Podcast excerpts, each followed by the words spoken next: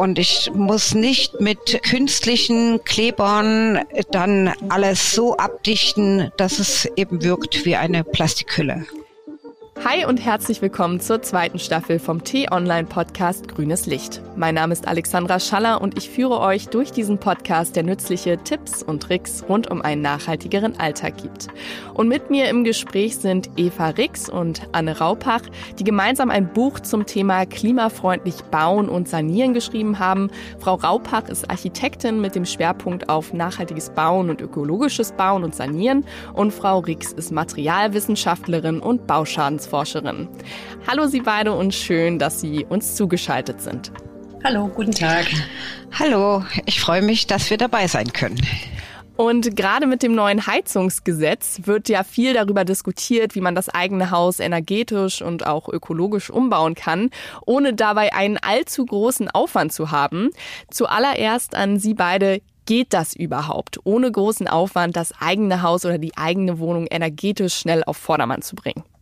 Also prinzipiell ist es möglich. Ähm, es kommt immer darauf an, was man erreichen möchte. Auf Vordermann bringen ist ja ein relativ vager Begriff. Also man kann äh, mit kleinen Maßnahmen schon viel erreichen. Man kann natürlich auch eine größere Sanierung vornehmen. Wichtig ist, dass man äh, die großen ähm, Energieverluste möglichst beseitigt, indem man zum Beispiel alte Fenster austauscht, die oberste Geschossdecke dämmt, die Kellerdecke dämmt, äh, wenn noch Geld übrig ist, auch gerne die Fassade dämmt.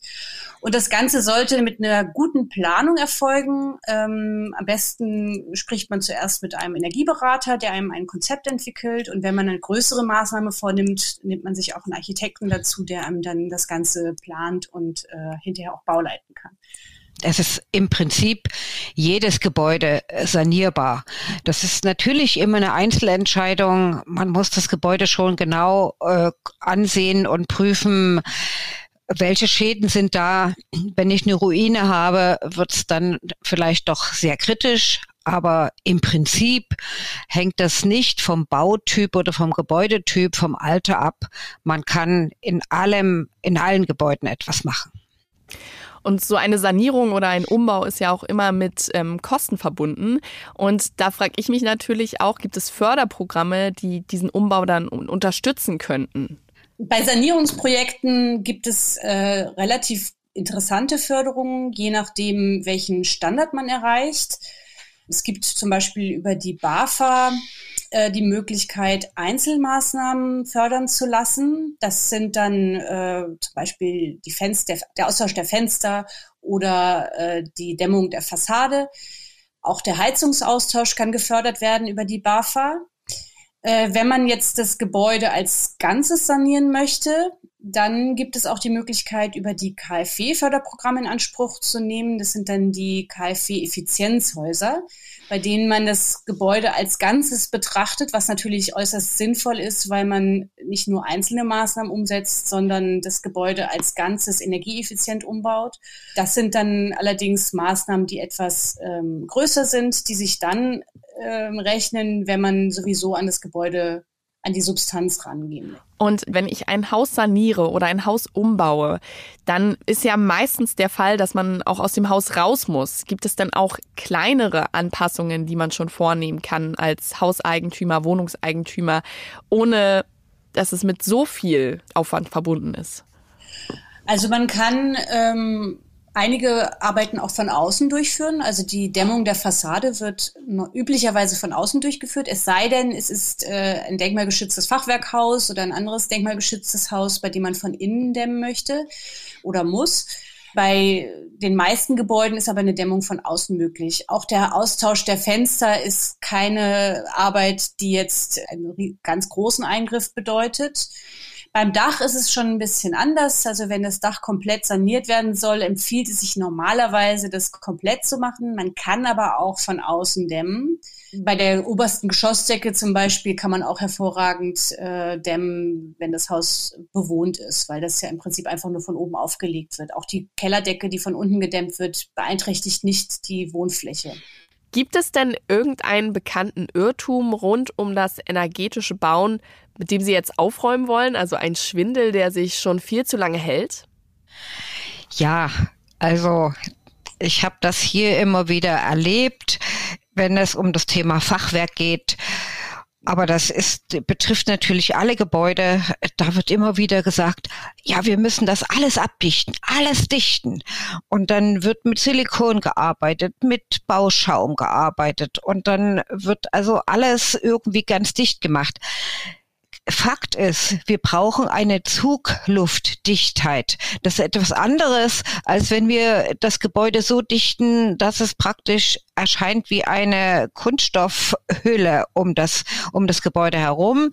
Wir sollten möglichst diffusionsoffen bauen und diffusionsoffen dann auch abdichten. Das heißt, wenn ich eben Fugen rings ums Fenster habe oder äh, dort auch Zugluft erlebe, dann kann man das mit Naturfasern abdichten und dann ist das diffusionsoffen, wird übergeputzt, ist zugluftdicht.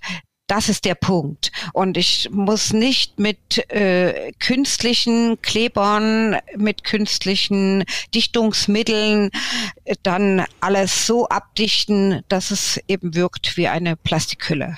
Schauen wir noch mal kurz zurück auf das Heizungsgesetz, über das ich gerade gesprochen habe, weil eigentlich wird ja jetzt geschaut, dass man sozusagen weg vom Gas kommt und eher Richtung erneuerbare Energien geht, also Wärmepumpe, Solaranlage, Wasserstofftank.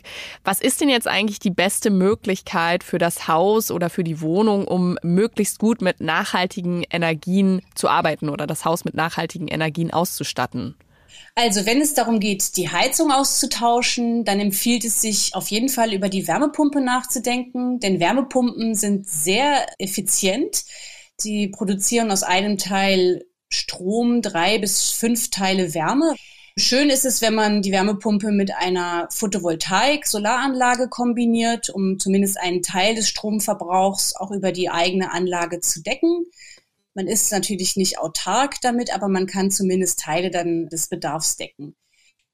Der Wasserstofftank ist aus meiner Sicht keine Technik, die jetzt im Gebäudebestand sich durchsetzen wird.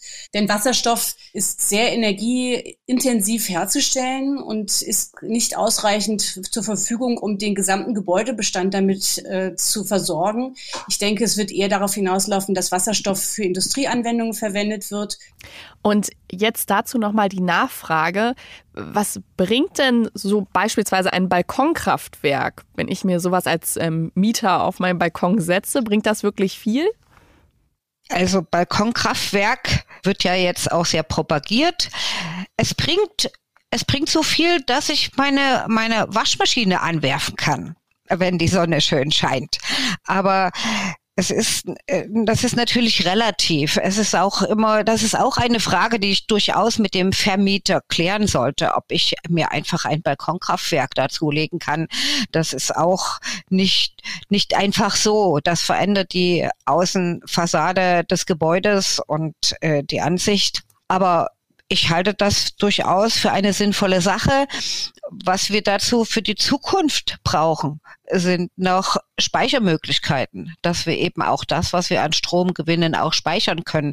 Nicht jeder ist so ausgestattet, dass er von seinem Arbeitsplatz aus sagen kann, aha, jetzt scheint die Sonne, jetzt habe ich genug Strom, jetzt werfe ich die Waschmaschine an oder den Herd oder irgendetwas. Also äh, ja, dort gibt es eben noch Potenzial für die Zukunft. Okay, also ein Ausruf an alle, die solche Anlagen bauen. Schauen Sie, dass Balkonkraftwerke noch effektiver werden. Und wir schauen jetzt noch einmal auf das klimafreundliche Bauen an sich, weil da haben wir jetzt noch gar keinen Fokus drauf gelegt. Wie kann ich denn, wenn ich ein neues Haus baue, besonders klimafreundlich bauen und schauen, dass ich auch wenig CO2 ausstoße während dieses Baus? Damit kennen Sie sich ja aus, Frau Raupach. Also die Frage ist, ähm, wenn ich klimafreundlich bauen möchte, dann muss ich mich auch ähm, mit der Herstellung der Bauprodukte auseinandersetzen. Dann geht es eben nicht nur darum, Energie zu sparen im Betrieb, sondern es geht auch darum, Energie und Ressourcen und CO2 einzusparen beim Bau und bei der Herstellung der Bauprodukte. Das ist eigentlich so die Unterscheidung zwischen ähm, energetischem, energetisch sinnvoll bauen und klimafreundlich bauen. Wenn äh, gebaut werden soll, also wenn jetzt äh, wenn neuer Wohnraum geschaffen werden soll, sollte man sich auch unbedingt die Frage stellen, ob äh, es ein Gebäude gibt, was saniert werden kann. Denn eine Sanierung ist immer klimafreundlicher als ein Neubau, denn wir haben in dem in dem alten Bestand äh, eine große Menge an Ressourcen gespeichert, die ähm, bei einer Sanierung weiter verwendet werden können, die eben nicht neu produziert werden müssen, ähm, wenn neu gebaut wird. Und deswegen ist Sanierung auf jeden Fall sinnvoll und sollte unbedingt untersucht werden. Also wenn man ein Grundstück kauft, auf dem ein altes Gebäude steht, sollte man unbedingt darüber nachdenken, dieses Gebäude zu sanieren und nicht abzureißen und neu zu bauen. Ganz lieben Dank und damit neigen wir uns auch schon ähm, dem Ende unseres Podcasts zu. Ich habe noch eine letzte Frage und zwar in die Zukunft geblickt. Gibt es denn aktuell so neueste Entwicklungen im Baubereich oder technologische Entwicklungen im, in dem Baubereich der ähm, erneuerbaren Energien, die man in naher Zukunft auch in Bauprojekte integrieren kann? Also ich denke, dass es in die Richtung gehen sollte, dass wir insgesamt klimafreundlicher werden mit, unseren, mit unserem Gebäudebestand. Ähm, das ist, wie gesagt, einmal die Sanierung und beim Neubau ähm, die Verwendung von klimafreundlichen Materialien, gerne auch nachwachsende Materialien. Was die Technik angeht, bin ich davon überzeugt, dass es in die Richtung gehen wird, dass alles elektrifiziert wird, also dass Wärmepumpen eingebaut werden, dass Photovoltaikanlagen auf den Dächern installiert werden, dass die Technik noch besser vernetzt wird, ähm, dass zum Beispiel Speicher, die im Haus eingebaut werden, vielleicht auch als Schwarmstrom äh, zusammengeschaltet werden können. Dazu brauchen wir einfach auch sehr intelligente Technik, nicht nur äh, zum Zusammenschalten verschiedener Gebäude, sondern auch innerhalb der Gebäude. Ich denke, da gibt es noch ein bisschen Nachholbedarf und da muss ich auch äh, das Handwerk etwas aufrüsten und sich entsprechend ähm, in die Richtung entwickeln, dass wir wirklich intelligente Technik einbauen in unsere Häuser, die dann eben auch Energie einspart. Ja, ich möchte doch in dem Zusammenhang auch nochmal eine Lanze brechen für die nachwachsenden Rohstoffe. Dort liegt definitiv die Zukunft, wenn wir bauen und wenn wir sanieren. Also äh, der Strohbau, Strohballenbau oder auch Strohbau-Fertigteile sind ganz sehr im Kommen und das wird die Zukunft sein, auch für öffentliche Gebäude, auch für Schulen und so weiter. Strohbau ist nicht irgendwie so das Bastelhaus, was man mit der ganzen Nachbarschaft zusammen irgendwo auf ein Dorf in den Garten stellt. Nein, das ist wirklich ganz wichtig und für öffentliche Gebäude, also sprich Schulen, Kindergärten, für die wäre das super wichtig.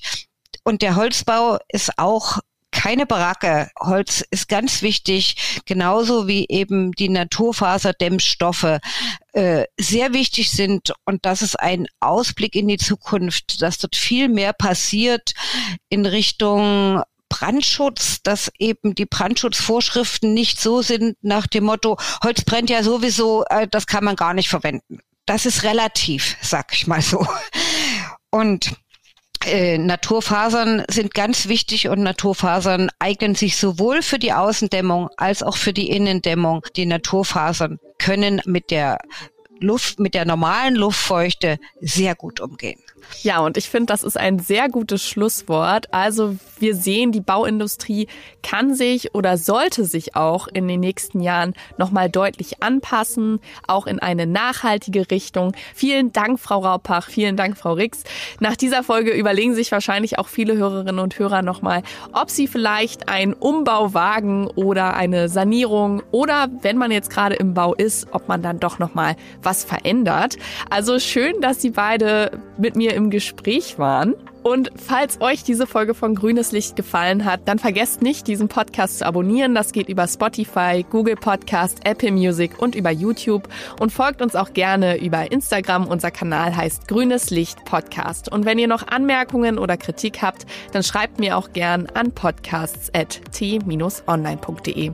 Tschüss und bis zur nächsten Woche. Tschüss. Tschüss.